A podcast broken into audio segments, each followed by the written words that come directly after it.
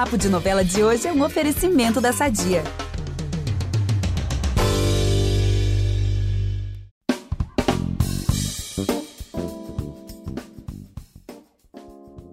A novela Chocolate com Pimenta está em mais uma reprise e fazendo o maior sucesso de novo. E toda vez, pessoal, é a mesma coisa. O público fica arrasado e sofre junto com o drama da Celina, que foi traída pela irmã, traída pelo pai, traída por todo mundo. Olha, a vida da pobre da Celina não é fácil, hein? Verdade, Gabi. E ela ainda foi obrigada a se casar sem amor, né? E com o Conde Klaus ainda por cima. Um homem idoso que não tem um bom coração e ainda é pão duro que só ele. Nossa, ainda tem essa. E para falar dessa história inesquecível, da dramaturgia e muitas outras coisas também, o Papo de Novela tem o prazer de receber a maravilhosa Samara Filippo. Obrigada, Samara, pela sua presença aqui hoje com a gente. Muito feliz. Imagina! Prazer é meu, imenso, reviver, relembrar essa personagem icônica que foi a Celina, que é lembrada com tanto carinho, né, cara? É muito legal as pessoas falarem.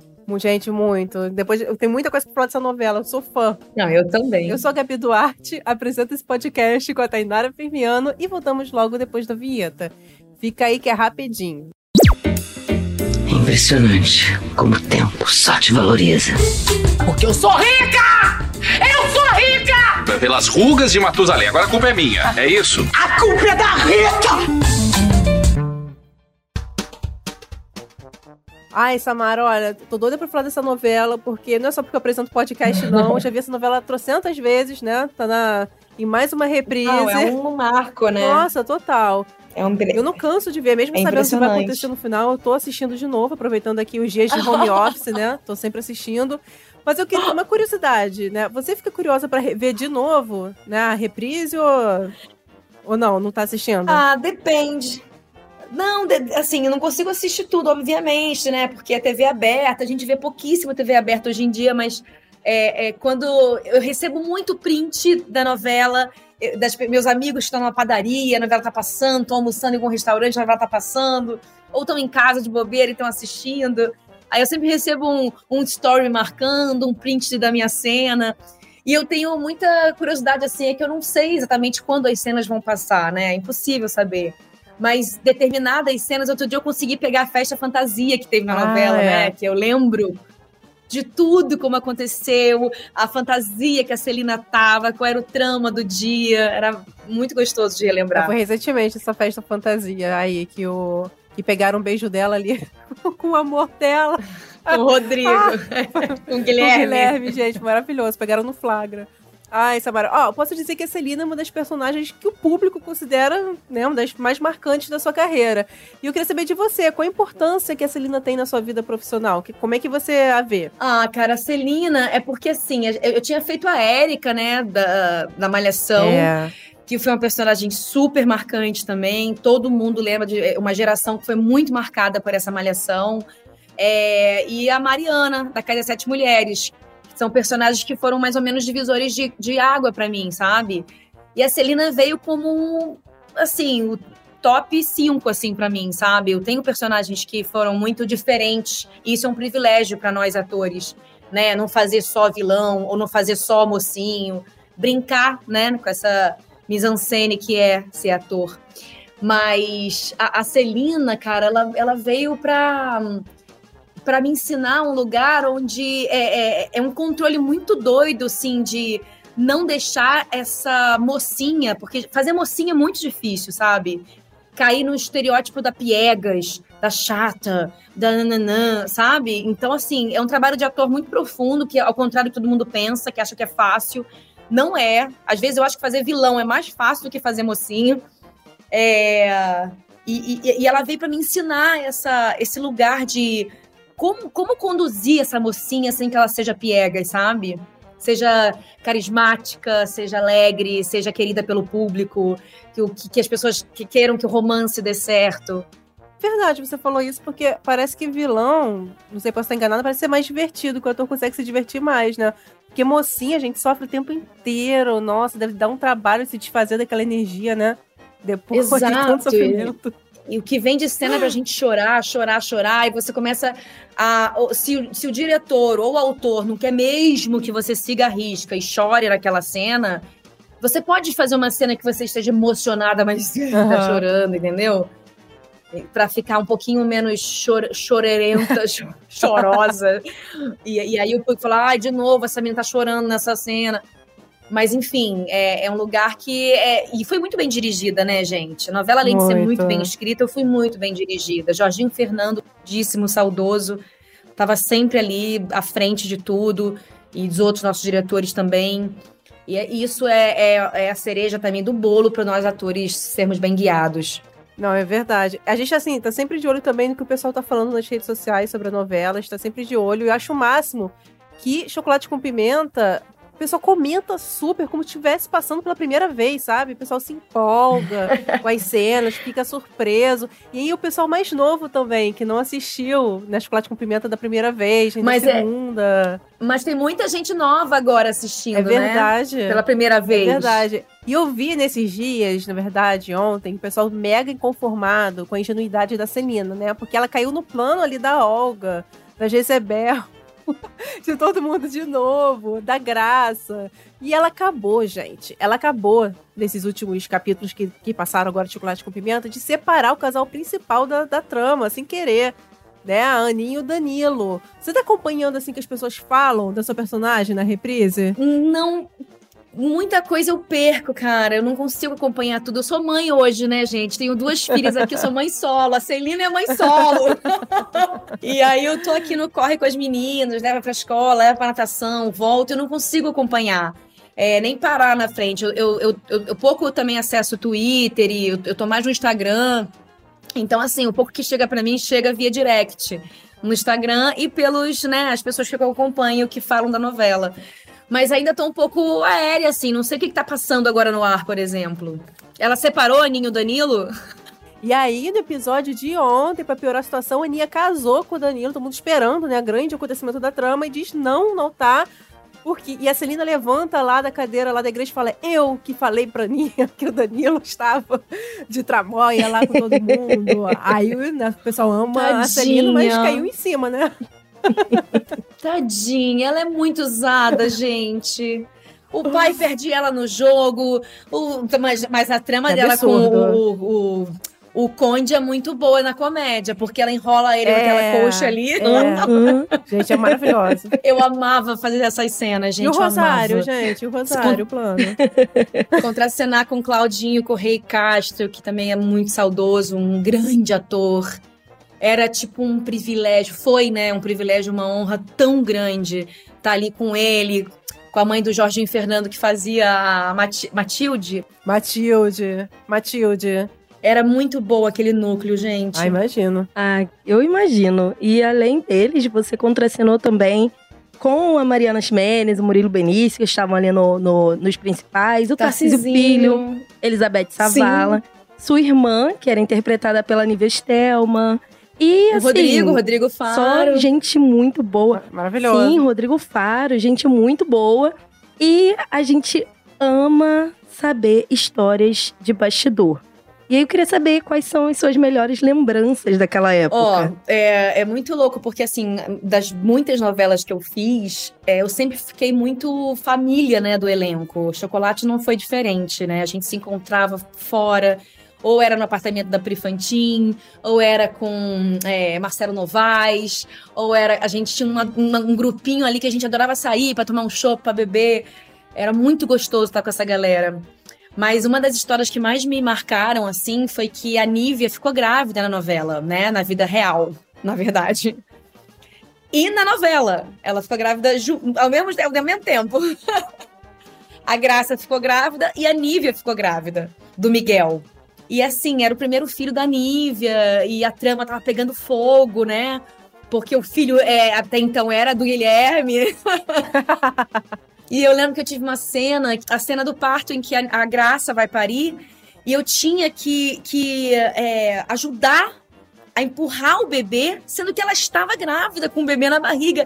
Eu falava, oh, meu, Deus, Deus, amiga, eu não posso te machucar, me ajuda. O que, que eu faço? Que que. Gente, não, eu não vou fazer essa cena, não consigo fazer essa cena. E foi tensíssimo, assim, obviamente, com todos os cuidados, a Nívia sempre ali com a gente. Mas tinha o Miguel na barriga da Nívia e essa cena do parto foi muito forte porque a Graça morre, né? É. Olha o spoiler. Gente, não, mas eu vejo também no Twitter as pessoas correm atrás do que vai acontecer na novela. O pessoal já começa a compartilhar as cenas que não foram lá, então Aham.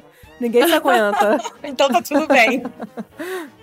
E assim, eu imagino que essa tenha sido uma cena, assim, mega desafiadora, né? Ainda mais com esse fator é, externo e real. Foi. E quando a Elizabeth Savala falou com a gente aqui sobre a Jezebel, ela falou que pra ela os momentos mais difíceis eram as tortas na cara.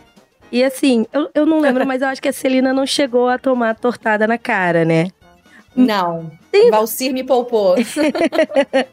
Teve alguma cena assim que você achou tipo muito divertida de fazer, ou então que tipo sempre que alguém te manda um print ou te manda alguma coisa, você fica, ai meu Deus, essa cena.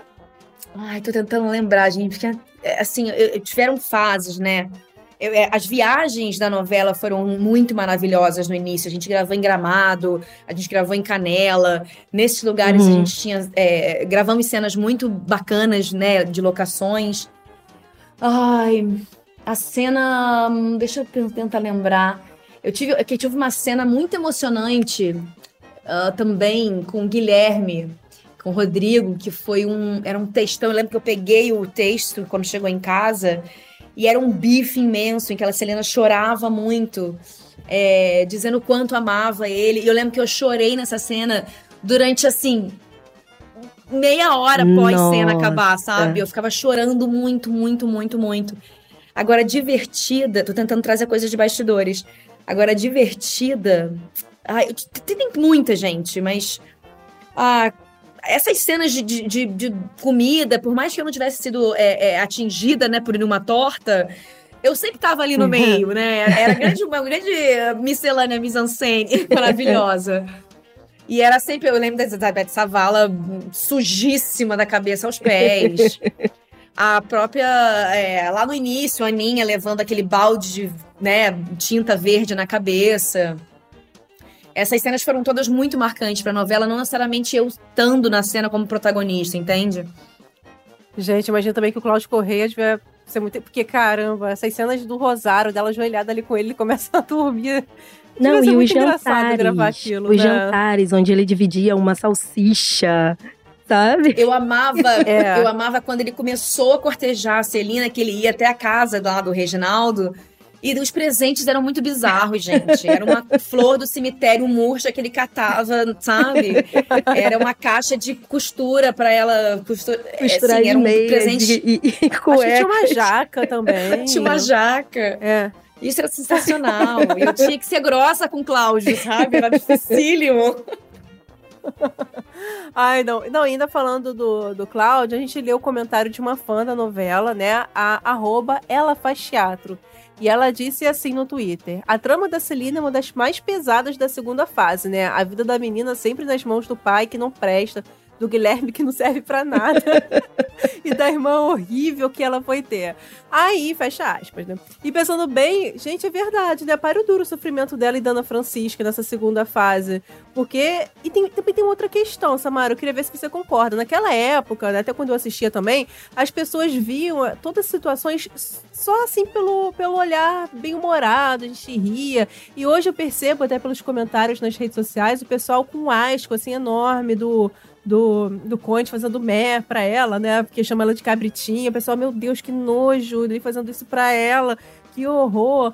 Você acha que hoje tem essa problematização maior, né? Que tá mudando assim o olhar na ficção? Mas, ó, se a gente for, se a gente for levar todas as tramas pra hoje em dia, existem muitas problemáticas, né, gente? É, se a gente for parar pra pensar, a Celina era, era menor de idade, né? Eu acredito que sim. Né, Eu não era Samara enquanto atriz, mas a Celina era menor de idade. É, perder uma filha num jogo é muito grave, entende? É, e eu acho que a, a novela sim ia, ia ser muito problematizada em alguns sentidos, assim. O lugar de gente preta na novela, a gente não via protagonista ali negro, entende? Como a gente vê hoje em dia. Então, assim, existe uma gama de coisas ainda que deveriam ser discutidas, mas existe essa licença poética da época, porque também é uma novela dos anos 20, como a mulher era submissa e era, né, é, oprim mais oprimida ainda naquela época. Tanto você pode ver pelas roupas, né? Não podia usar uma saia sem uma meia calça, sem um decor. A Aninha chega na, na cidade e é um alvoroço, porque ela chega uma mulher empoderada, uma mulher dona do próprio negócio, uma mulher. Isso não existia na época.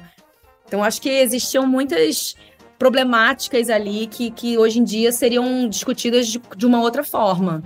Não, agora falando da. Você concorda? Eu pai? concordo, com certeza. Você tá falando aí e eu tô pensando nas novelas que estão no ar agora.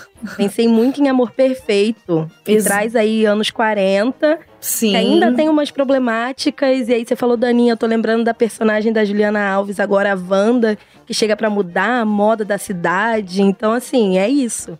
Tem a licença Exato. poética do, do tempo, mas graças a Deus a gente tá mudando. É. E poder reler também diferente, né? Poderia Aham. ser interessante. Sim. Fazer uma releitura de como seria os anos 40 Ah, é se a verdade. mulher não fosse tão subjugada e submissa Uhum. e colocada no lugar de só subserviente, sabe? Exatamente. Enfim. Mas tudo muda muito rápido, né? Mas assim, é ótimo isso. porque- Mas assim, Chocolate com Pimenta tem 20 anos. Tem novela que tá sendo reprisada, que tem 10 anos. Foi o caso de Fina Estampa, assim, que reprisou. E as pessoas, meu Deus do céu, que já vê com outros olhos. uma situação de Completamente. 10 anos. Né? Como as coisas vão mudando. Já bem começa rápido, a né? apontar coisas que não via antes, né? Agora, falando da parte leve, a Celina era uma doçura. Tudo se refletia no, no jeito dela de se vestir. Aquelas roupas, aqueles tons pastéis, floridinhos. Aquele cabelo dela, gente, que fofura. Amo aquele cortezinho de cabelo. Mas, a peruca gente, era seu mesmo. Era meu, mas foi tipo, primeiro foi. Meu cabelo tava enorme na época, um cabelão. Tanto que tem várias matérias na época, se você for até procurar, eu e Nívia cortando o cabelo, chorando. A Nívia guardou um pedaço do cabelo pra fazer um aplique. E eu fui a que foi escolhida pra ter franja. E eu tenho um redemoinho do lado direito, aqui na frente. Então, assim, eu lembro da Elizabeth Savala me ensinando a como deixar essa franjinha do jeitinho que tinha que ficar dos anos 20, entendeu? Ela Sim. não tem que secar assim, põe o secador, esfrega a escova. Porque ela tinha feito um cabelo muito parecido numa novela bem antiga, que ela era bem mais nova. Se você. Depois eu. Eu até postei nas minhas histórias outro dia a semelhança do meu cabelo com dela, na época da novela. Você ficou com algum item de lembrança, Samara? Porque a gente falou aqui com o Jackson Tunes, tem outros atores que também falam isso. Quando ele fez Renascer, ele ficou com a jaqueta do Damião. Né? Tem atores que le- pedem pra levar alguma peça assim especial. Rolou isso contigo? Cara, eu acho que se fosse hoje em dia, eu estaria muito mais ligada naquelas peças mais vintage da Celina, sabe? Mas eram todos vestidos muito longos, até a canela. não- nada fazia meu estilo ali na Celina. Então, eram sapatos de boneca, era aquela meia calça bem grossa, branca, sabe? Uhum. É, não tinha nada ali que me interessasse muito na época. E eu, também eu tava no, sei lá, no auge dos meus 25 anos. Não lembro de ter levado nada da Celina pra casa, a não ser a história dela. Mas, Samara, é, com chocolate com pimenta reprisando agora, as pessoas costumam ter curiosidade sobre o que os atores estão fazendo. E aí eu queria saber, além de dar uma de DJ nas horas vagas, conta pra gente o que você tá fazendo, onde você tá morando. Vamos aproveitar que estamos falando de família tudo e falar do nosso patrocinador? Há 80 anos, a Sadia leva qualidade, sabor e praticidade para a mesa dos brasileiros. Sabia que o presunto mais vendido do Brasil é da Sadia? Assim como os outros produtos da marca, ele é muito gostoso e combina com vários momentos do nosso dia, do omelete no café da manhã até a saladinha no almoço. Seja qual for o dia, seu dia pede Sadia. Olha, eu vim morar em São Paulo, eu sou carioca, né? Morei a vida inteira no Rio de Janeiro. E aí eu tenho, tô num relacionamento já há 10 anos com meu parceiro. É, me separei, eu tenho duas filhas. Me separei quando a minha filha mais jovem tinha 20 dias. E aí conheci meu parceiro logo depois, e a gente tá junto desde então. E aí no início da pandemia, eu tenho a minha filha, a mais velha tem 13 anos agora, a mais nova tem vai fazer 10. E eh, no início da pandemia eu vim morar em São Paulo com ele. Estamos, né, juntos, morando juntos, então há mais ou menos. Já vai fazer quatro anos a pandemia? Loucura, quatro né? anos, né? É, É, uns três Caramba, anos e pouco. É. Três anos e pouquinho. Eu tô em São Paulo, residindo aqui em São Paulo, tô amando, sempre quis morar em São Paulo. Eu tenho uma festa aqui em São Paulo que eu produzo a festa. Eu sou produtora executiva, produtora visual e toco na festa, sou DJ, Apocalipse Tropical. É, agora, como DJ profissional, assim mesmo, eu não, eu não sou, eu não me considero muito, gente. Eu, eu já me chamaram para tocar em alguns lugares, eu vou só na dos amigos. É, eu tenho uma peça que eu também sou autora, produtora, em parceria com a Caroline Figueiredo, que se chama Mulheres que Nascem com os Filhos, que é uma peça que a gente desromantiza a maternidade, faz toda essa, essa esse caos e a beleza né, de ser mãe. É, eu escrevi um livro chamado Mulheres que Habitam em Mim. que mais? É, eu, eu, me, eu me descobri assim, é muito doido assim, é bom eu estar até falando com vocês aqui, porque quando as pessoas vêm, quando vem hater nas minhas redes sociais e querem me me atingir de alguma forma, me ofender, sabe? Ele, a primeira coisa que eles fazem, falam é: ai, atriz esquecida, atriz falida, ai, a Globo nunca mais te chamou pra nada. E assim, é sério, mas isso é uma coisa muito bizarra, porque se você não tá na Globo, parece que você não, não é capaz de fazer mais nada na sua vida, sabe? Então, assim, eu me descobri em vários lugares diferentes. Eu me descobri autora, eu me descobri produtora, eu me descobri é, investigadora, historiadora. Então, assim, é muito doido de achar que. E eu continuo atriz, a minha atriz está super uhum. latente. Eu quero fazer um solo da Bjork, eu quero fazer um solo de maternidade, falando de com humor da maternidade. Então, assim, tem um leque de coisas assim que a Celina, hoje, com 44 anos, está fazendo. Gente, não para. Maravilhosa. e falando justamente desses haters que você citou agora, você é uma mulher que está sempre se posicionando e sobre os mais diversos assuntos. E aí eu queria saber como que você tá lidando com os haters. Com os elogios eu acredito que seja um pouquinho mais fácil, mas como é lidar com esse jeito? Então, eu, eu, eu foco nisso aí, tá? Eu foco nos elogios, eu foco no, no uhum. incentivo positivo, eu foco nas críticas que me engrandecem. Eu não foco em quem vem me ofender, me humilhar de uma forma, na, com palavras que nem são hoje em dia, são mais pejorativas pra gente tem coisas que vem xingar, né, galera conservadora demais. Mas eu, eu bloqueio, eu excluo, eu saio, eu tiro da minha frente.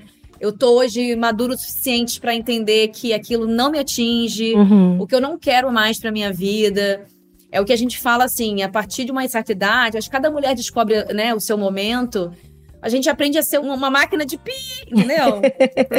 e é isso, Verdade. vamos falar dane-se, é dane-se pra tudo que não me favorece, dane-se para tudo que não me não me bota para cima, sabe? Uhum. Não me uhum. engrandece. Corretíssima.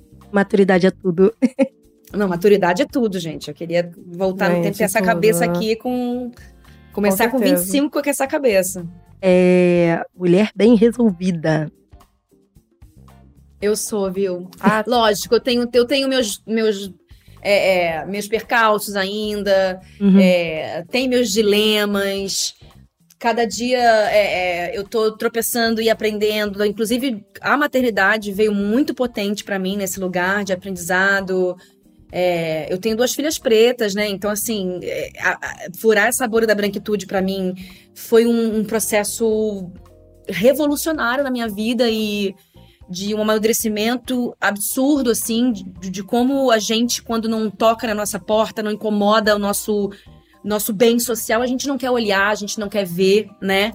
É, e a gente continua achando que não quero ver, não me incomoda, dane-se.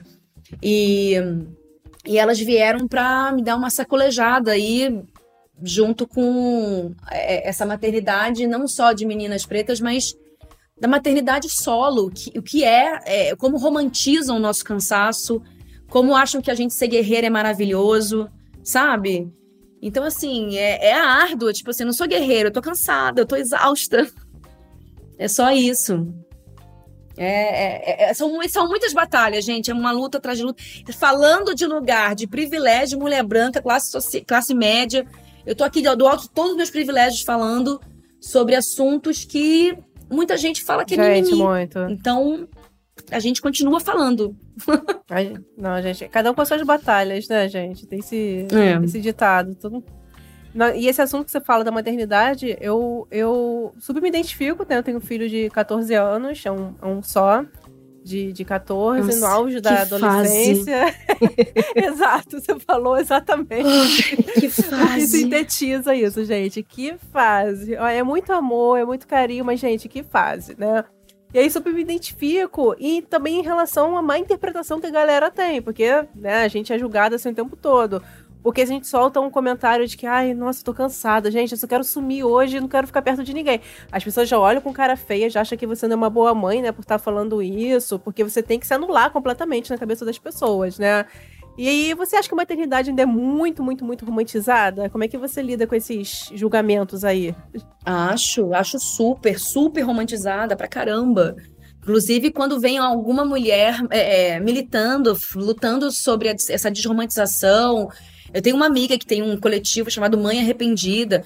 Ela é julgadíssima, ela é. E é lugar muito profundo de mulheres que realmente se arrependeram da maternidade e, e, e sofrem uma depressão profunda por isso, sabe?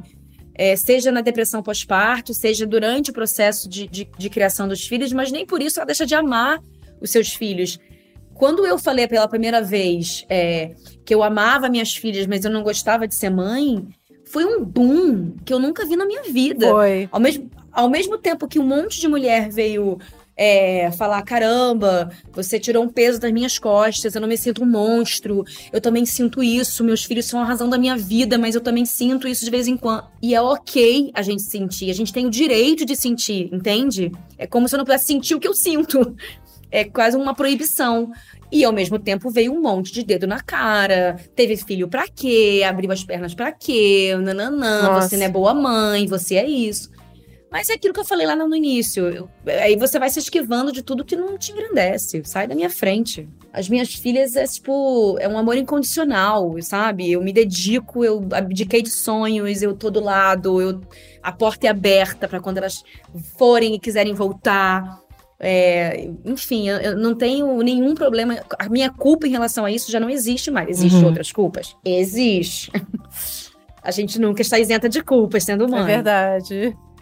Ah, é verdade. Ai, gente, é isso, gente. Olha, o pessoal que tá ouvindo a gente, bota na cabeça. A gente é mãe, mas a gente também é mulher, a gente também é namorada, a gente também é filha, a gente uhum. tem vários outros papéis, né?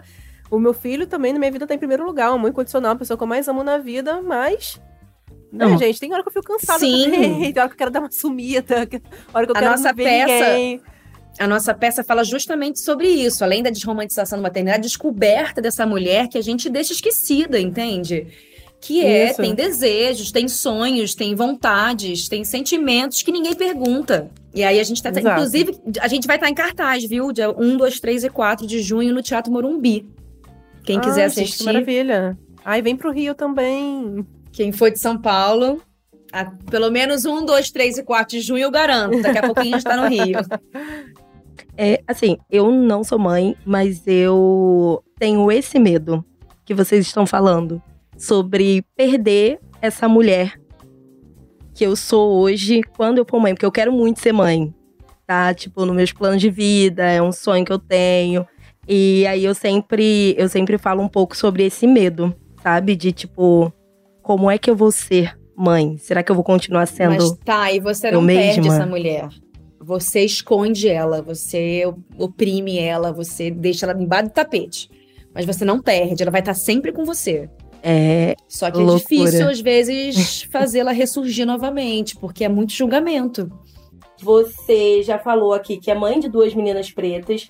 E além de ser mãe de duas meninas pretas, você é mãe agora de uma adolescente e de uma menina de 10 anos, né? Sim. Então, assim, coloca aí mais uma preocupação na maternidade.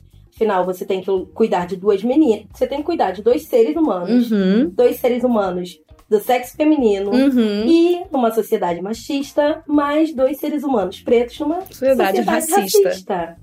Olha que loucura, é. quanto peso. E aí eu queria saber como é que você faz para blindar as meninas de certas coisas, mas ao mesmo tempo educá-las sobre as temáticas que envolvem a vida delas, sabe? Que em algum momento vão se tornar ali presentes e importantes e às vezes não de uma forma boa. Entendi. É, cara, em primeiro lugar, desde, desde novinhas, a Alicia acho que aconteceu um pouquinho mais tarde do que eu gostaria, mas é enaltecer o tempo inteiro a beleza, sabe? A esperteza, a sagacidade, o quanto elas são pertencentes à sua sociedade, eu, levando representatividade para elas, levando. Eu, eu, a gente criou um canal no YouTube chamado Muito Além de Cachos, que era exatamente para a gente é, é, criar formas de fazer penteados. Eu descobri sobre tudo. Eu descobri sobre desde Big Shop até a curvatura de cada caixa, de cada crespo. É, cada tipo de creme, hidratação, mectação. Eu fui me enfiando porque não vai cair no seu colo, uhum. entende? Não vai. Eu fui catar a touca de natação porque nenhuma cabia no cabelo delas. Aí eu achei uma empresa que é especializada em cabelo afro. Isso vai touca de natação, touca de banho, capacete. Uhum. Então, assim, eu fui adentrando um mundo em que eu nunca imaginei na vida existir, entende? É, e agora eu tô entrando na maquiagem pra Alicia, que ela tá atrás de maquiagem. E hoje em dia a gente tem uma gama maior de produtos que atendem a, a diversos tons de pele. Mas essa blindagem, tá, veio, eu acho que é, é, nesse lugar de sempre é, fazê-las é, amar a si mesmo e, e fazê-las se enxergar mostrando mulheres poderosas, pretas, é, cantoras, atrizes, modelos, é, cientistas, uhum. filósofas, sabe? É, tudo isso veio, livros com protagonistas pretos, bonecas, eu dava bonecas pretas de cabelo afro, a Lara abraçava a boneca e falava, olha, um cabelo, ela tem um cabelão, ela tem uma pretinha de pele mais clara, mas você tem um cabelão uhum. crespo, sabe? Que não é o cabelo naturalizado, sabe? Não é o cabelo que todas as amigas da escola que elas, por ter uma mãe branca, frequentam um ambiente ainda muito embranquecido. É, a gente foi criado na minha geração com pouquíssimas pessoas pretas por perto, em escolas muito elitistas, né? É, enfim, eu tenho tentado de tudo hoje em dia, é, em situações na escola. Eu já vejo a Lara atenta, uhum. mesmo que ela não aconteça com ela, ela vê uma situação, ela já aponta. Nomear o racismo é muito importante. Sim existe. E existe, ponto. Tem que falar desde que a criança já começa a entender o que é, uhum. sabe? É, presentear crianças brancas com bonecas pretas, com livros com protagonistas pretos. Não é só as crianças pretas, uhum. sabe? Ensiná-las a cuidar do cabelo, porque assim, quando você entra no automático, uma mãe que é, ai, vai, arruma logo, já dá trabalho. Uhum. O dá trabalho. Vamos alisar que dá trabalho. Ou vamos alisar que dá trabalho, ou prende só rapidinho, senão não, ela, ela, ela gosta de fazer dedolis no cabelo, ela gosta de hidratar, ela finaliza sozinha, sabe? Óbvio, tem os dias do day after que o cabelo tá mais bagunçadão. Uhum. E faz um coque abacaxi, faz um coque lá em cima, faz, mas tá, tá bem resolvida com isso, sabe? E eu acho que foi da minha maneira, do meu jeitinho, mas é, sempre correndo atrás, Thay. Sempre correndo atrás. É incrível. Porque ainda é muito difícil. Eu acho é. muito importante a, a sua mensagem, porque outras mães brancas de crianças pretas precisam parar e pensar dessa forma.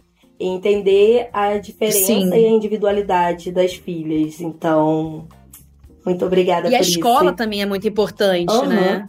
Eu vou na escola, vou, vou ver se a escola tem sistema de cotas, eu vou ver se tem uma educação antirracista, isso tudo para mim é muito importante. Exatamente, até porque a escola é um espaço que é de aprendizado, mas também pode ser um espaço de muito trauma né? Quando se tá dentro de algum tipo de diversidade, seja ela racial e às vezes até de gênero, de sexualidade. Então é, é realmente muito importante. E obrigada pelo Sim. seu discurso, e obrigada por reverberar esse discurso nas redes sociais, Imagina, nas suas tô peças. Aprendendo. Muito obrigada. Obrigada a vocês pelo espaço. E espero que você cada vez mais tenha essa saúde assim mental para deixar os haters para lá e continuar inspirando assim tanta gente, que é tanto assunto importante. Isso, por exemplo, da, da maternidade, aquele depoimento que você deu, né, que impactou todo mundo, foi realmente algo libertador, assim, para muitas mães, sabe? Foi. Nossa, foi, muito, sim. muito. Eu comecei muito a pensar a respeito também. Né? Eu lembro quando meu filho era bem recém-nascido, eu só chorava. Eu não tive depressão pós-parto, não, mas eu tinha 24 anos. Eu só chorava. Uau, eu lembro jovem. que, nossa, eu lembro de uma mãe que chegou para mim, um casal, Ai, nossa, é tão. Eles tinham acabado de ter filhos, falavam pra mim, nossa, mas é tão bom ser mãe, né? Nossa, não sei o que. Só falando das maravilhas. Eu olhava assim pra cara deles, igual uma zumbi, com aquelas olheiras, porque meu filho trocava o dia pela noite. E eu me sentia uma péssima mãe por não estar tá sentindo todas essas maravilhas ainda da maternidade, apesar de amá-lo, sabe? Aí você ter falado Sim. aquilo foi tirou um peso assim das costas, gente. Um não, e quando eu reclamo de certas coisas também, é muito louco. Eu, eu esbarrei com uma, uma amiga uma vez que ela tem toda a rede de apoio, inclusive uma babá, ela é rica e tal. E, e aí a gente estava num, num, parque, né, temático, eu encontrei, e aí, tudo bem, não sei o que lá, tava com a filhinha dela. E eu super cansada com as duas, mas brincando, mas cansada, porque a demanda aqui, eu sou dividida o tempo inteiro entre as duas e tal. Luto aqui por uma rede de apoio para fazer meus trampos. É, e aí ela falou: Ai, é tão bom ser mãe, né, Samara? Ela tem o melhor de mim. Eu tô longe de julgar ela, mas é lógico que ela tem o melhor de você. é óbvio que ela tem o melhor de você. E que bom que ela tem o melhor de você. Só que às vezes eu fico preocupada que também é bom ter o tempo inteiro só o melhor. Eu acho que eu quero que as minhas filhas também vejam que eu choro, que eu me vulnerabilizo, uhum. que eu preciso de ajuda, que eu me frustro, sabe? É, eu tenho até isso, eu falo, tá na peça isso. Eu quero que elas me vejam. A minha maior libertação foi não ter vergonha de chorar na frente delas e dizer que eu não sei como é que se faz isso. Vamos fazer junto comigo, por favor, porque eu não tô sabendo. Vamos juntas? Então é um pouquinho disso. Nossa, gente, maravilhoso. Doida pra ver essa peça. Doida pra ver. Ai, quero muito. Estão super convidados. É no Rio de Janeiro que vocês isso. estão, é isso? É, no Rio. Fechou. Quando a gente for pro Rio, a gente tem o, o Instagram da peça. Quem puder seguir lá. Mulheres que nascem com os filhos. E aí vocês veem a agenda. Ai, com certeza. E olha, está entrando aqui na reta final e eu vou entrar aqui no assunto, aqui nessa retinha final aqui do podcast, que eu confesso que eu gosto muito de ler sobre, sobre ele, me interessa bastante. Eu sigo a página da Regina Navarro Lins. Não sei se você amo. segue também. Eu amo, eu amo, amo, amo. Na minha terapia, eu falo muito dela. Na minha terapia, eu falo: olha, Regina Navarro Lins falou isso. e ultimamente, né, parece que os temas, assim, que ela aborda, né, sobre relacionamento aberto, estão bombando, assim, mais do que nunca, né, na boca do povo. Vários famosos contando, né, que tem relacionamento aberto e o tema gerando muito burburinho. E realmente, mesmo existindo vários profissionais como a Regina, né, desmistificando esse tabu, esse tema ainda, de certo modo, novo para muita gente, causa muita curiosidade. E a Samara tá na lista, né, dos famosos que falou que tem uma relação aberta e tal, que gera muito burburinho também. E aí, né, como somos curiosas, eu queria saber como que esse tema chegou na sua relação. Se sempre foi algo natural ou quando você se viu já estava pensando sobre isso?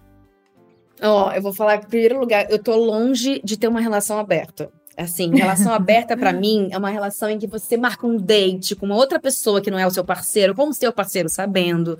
Uhum. Mas isso é.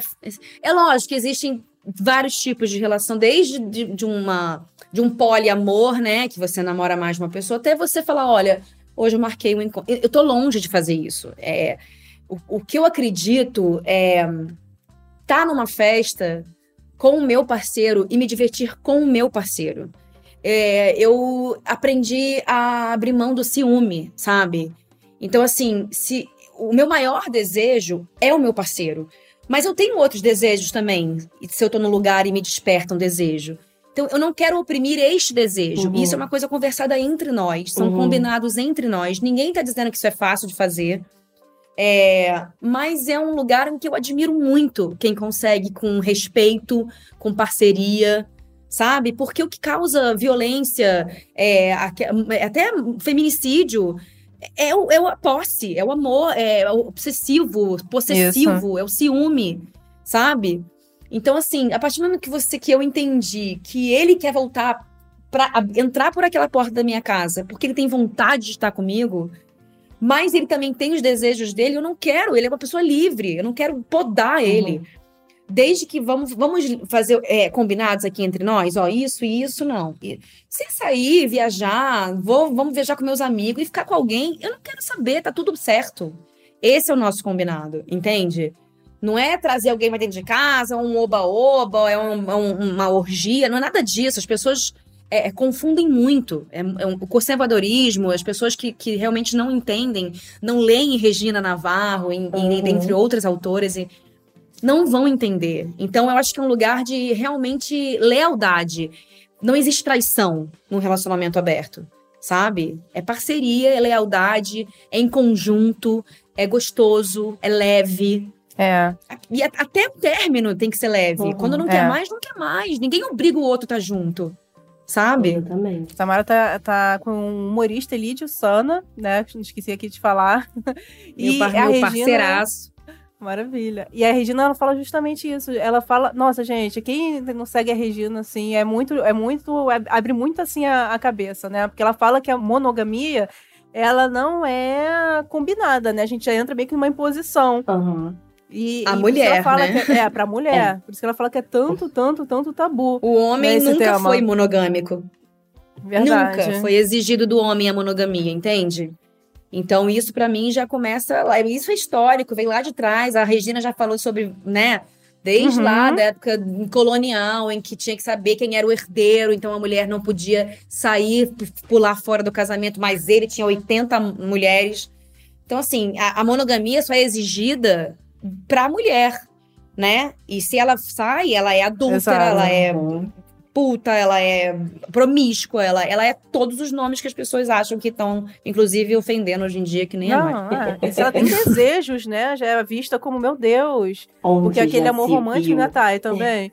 Não, eu só tenho olhos para o meu parceiro, não tenho desejos Né? para mais ninguém. Porque, gente, não, né? Gente, Não. Sem a menor Não. condição. E ok, se você quer estar numa relação monogâmica, tá tudo certo, Uhum. ninguém tá falando que você tá sim, errado. sim. Só que existe o culto da heteronormatividade compulsória. Exatamente. Que você- o certo é você ser hétero, se você não for, você está é uma pessoa excluída da sociedade. Uhum. É julgado. Então não existe esse certo e errado. Esse é o, é o grande lance. eu adoro a Regina também, acho maravilhosos os conteúdos dela. Pra mim, a sexualidade é uma coisa fluida, entendeu? Também acho, Thay. Ai, gente, E falar assim, sobre é muito bom. E muitas mulheres passam a vida inteira, né? é, achando que são preteridas, que não são desejadas, que não- porque a gente tá sempre querendo agradar o masculino. E, e, né, aí já junto com o sistema que obriga a gente a ser jovem para sempre, magra, dentro do padrão, bonita, Uhum. desejável. É cruel demais, né, gente? Pelo amor de Deus. E monogâmica ainda?